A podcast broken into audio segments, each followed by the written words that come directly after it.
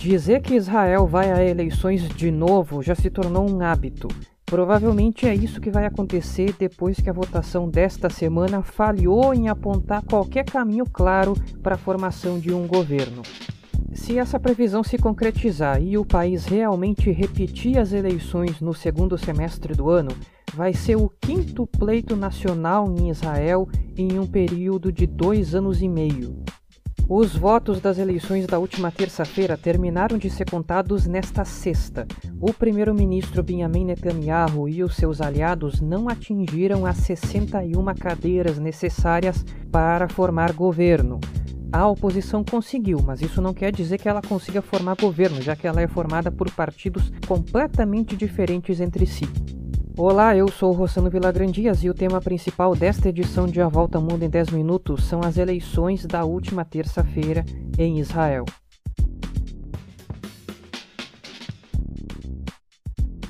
Essa eleição foi a quarta que Israel realizou em um período de dois anos.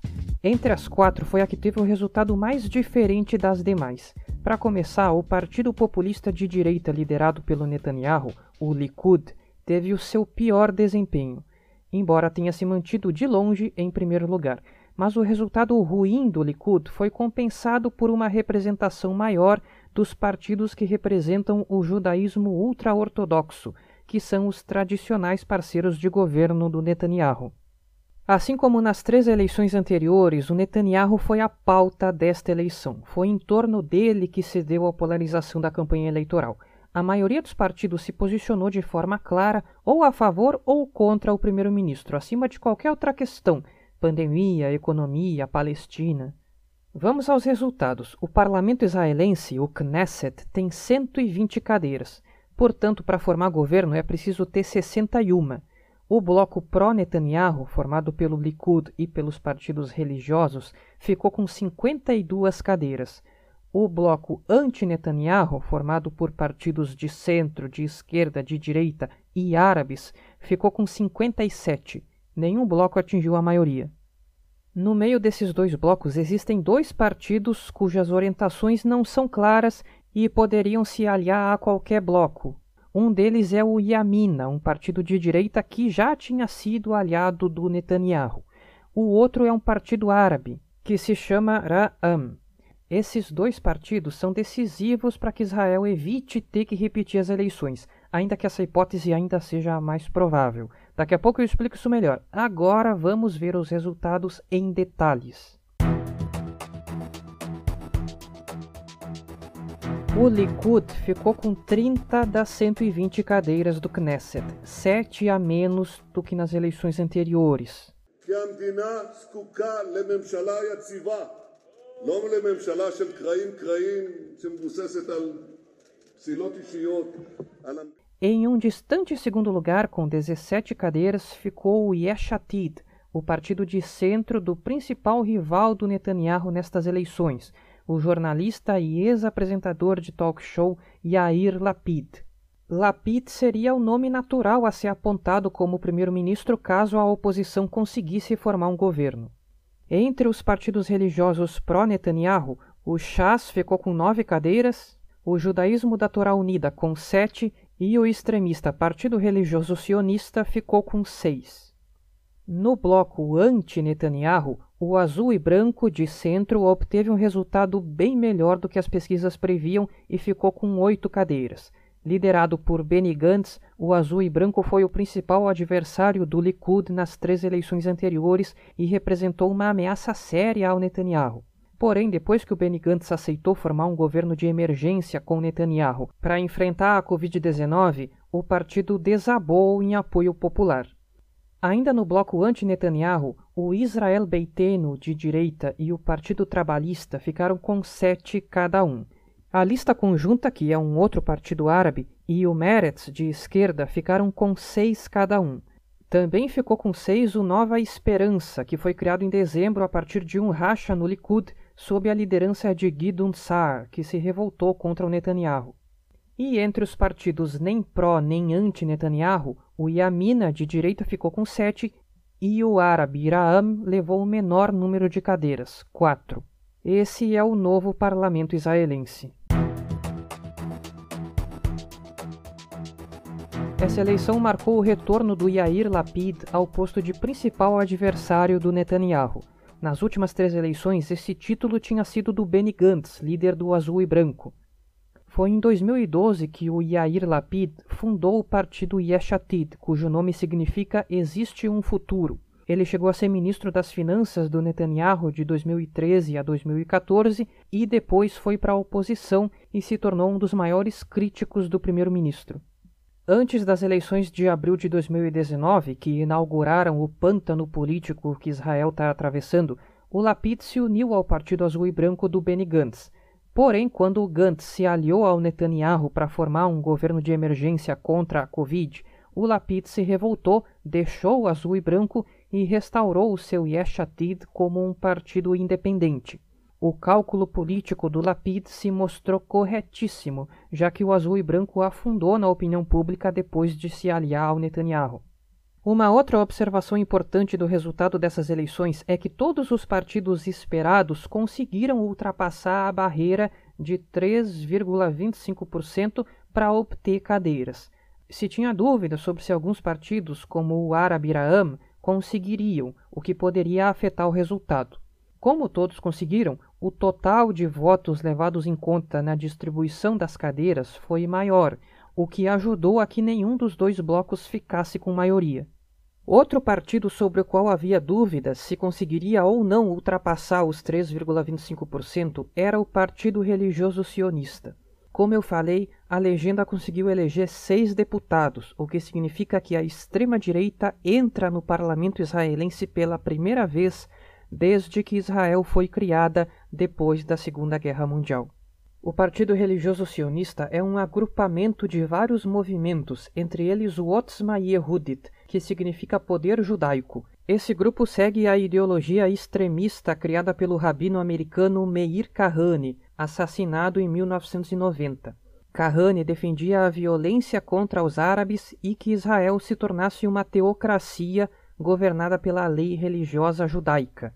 Um grupo criado por ele foi classificado como terrorista pelo FBI.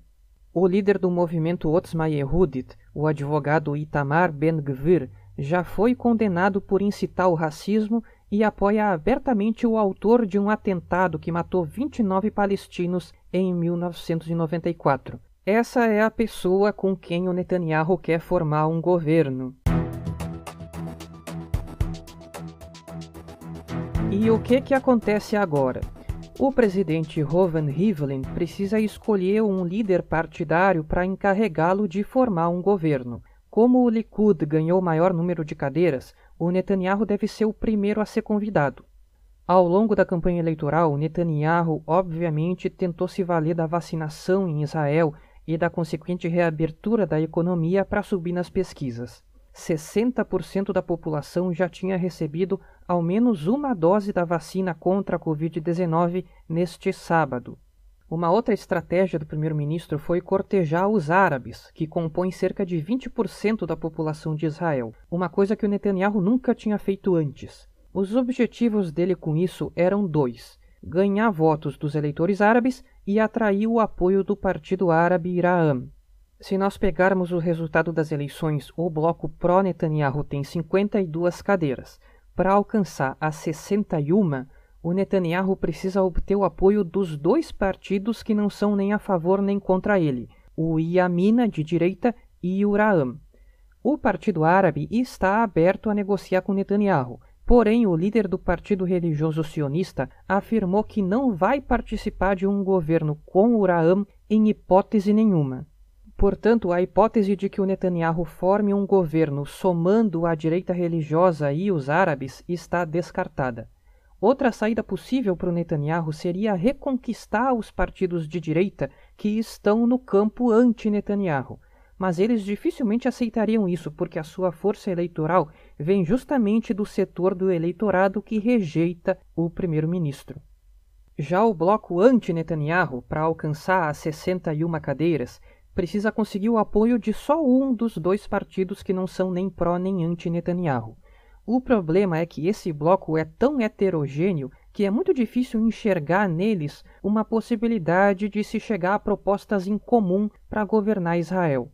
A única coisa que eles têm em comum é a vontade de tirar o Netanyahu do poder, que é uma demanda que tem o apoio de 55% da população israelense, segundo uma pesquisa citada pela revista The Economist nesta semana.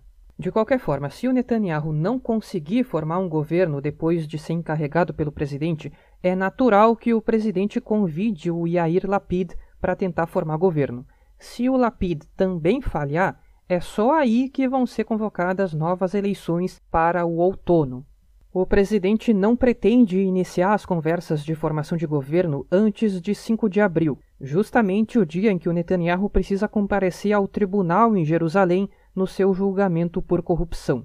Se Israel realmente for a novas eleições no segundo semestre, vai ser um problema grande para o primeiro-ministro se as evidências contra ele ficarem mais fortes nesse período. Por outro lado, quanto mais o tempo passar, mais a vida vai ter voltado ao normal conforme as medidas contra a pandemia são relaxadas, o que tende a beneficiar o Netanyahu. Mas de toda forma, enquanto Israel repete e repete e repete as eleições, o Netanyahu vai continuando no poder de forma interina, o que para ele é bom, ainda que o objetivo dele seja formar um governo com aliados seguros, com uma maioria parlamentar que aprove uma lei determinando que primeiros ministros exercendo o cargo não podem ser julgados, uma hipótese que hoje parece remota. Um perigo que o Netanyahu corre é o de que, mesmo que a oposição não consiga formar um governo, o novo parlamento aprove uma lei determinando que pessoas que respondem a processo não podem chefiar um governo. Esse seria o fim do governo Netanyahu e essa é sim uma hipótese real. O assunto agora é a Geórgia, não o Estado americano da Geórgia, mas a ex-República Soviética da Geórgia, um país de 3 milhões e 700 mil pessoas que fica no Cáucaso, aquela região de três países entre a Rússia e a Turquia. Os outros dois países do Cáucaso são a Armênia e o Azerbaijão.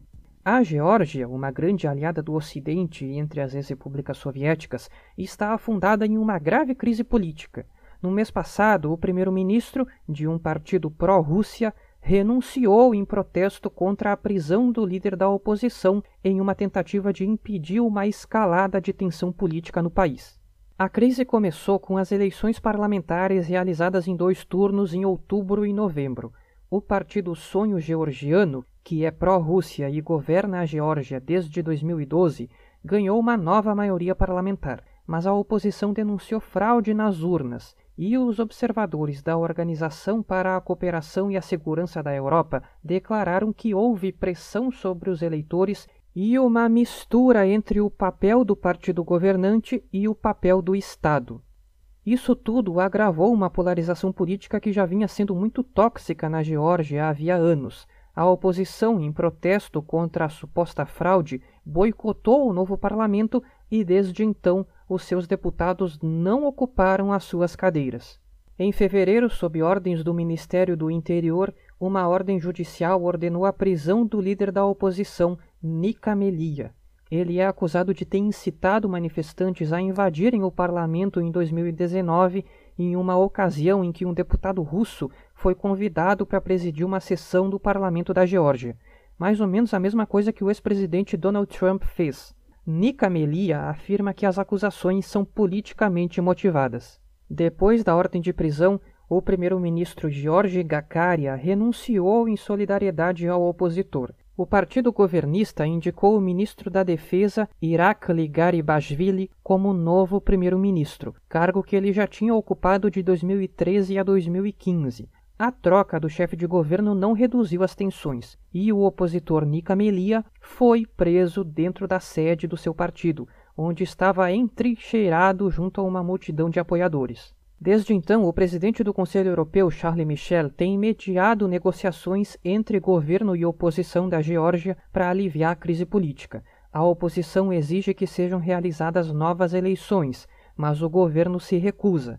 Até agora não houve avanços nas conversas. O pano de fundo de tudo isso é o conflito de influência entre a Rússia e o Ocidente, uma situação comum a todas as ex-repúblicas soviéticas. A Geórgia, depois do fim da União Soviética, se tornou um símbolo de reformas democráticas e de alinhamento com o Ocidente. O país almeja se tornar, em breve, membro da União Europeia e da OTAN. Mas a chegada do Partido Sonho Georgiano ao poder em 2012 afastou a Geórgia dos braços ocidentais. O partido foi criado pelo poderoso bilionário Bidzina Ivanishvili, que ergueu a sua fortuna na Rússia, um típico oligarca aliado do presidente Vladimir Putin. Estados Unidos, União Europeia e Reino Unido manifestaram preocupação com a tormenta política na Geórgia. A situação é um desafio para o presidente Joe Biden, cujo governo nasceu com a urgência de restaurar a liderança americana depois dos quatro anos de abandono do Trump. Agora, o Biden precisa ajudar a Geórgia a reestabelecer a sua normalidade democrática. Mas o Putin não vai deixar que isso seja fácil, já que o líder russo está enfrentando revoltas contra seus aliados em Belarus e no Quirguistão, uma nova presidente pró-ocidente na Moldávia e uma crise política na Armênia. Todas são ex-repúblicas soviéticas que a Rússia considera como seu quintal. Até a próxima edição.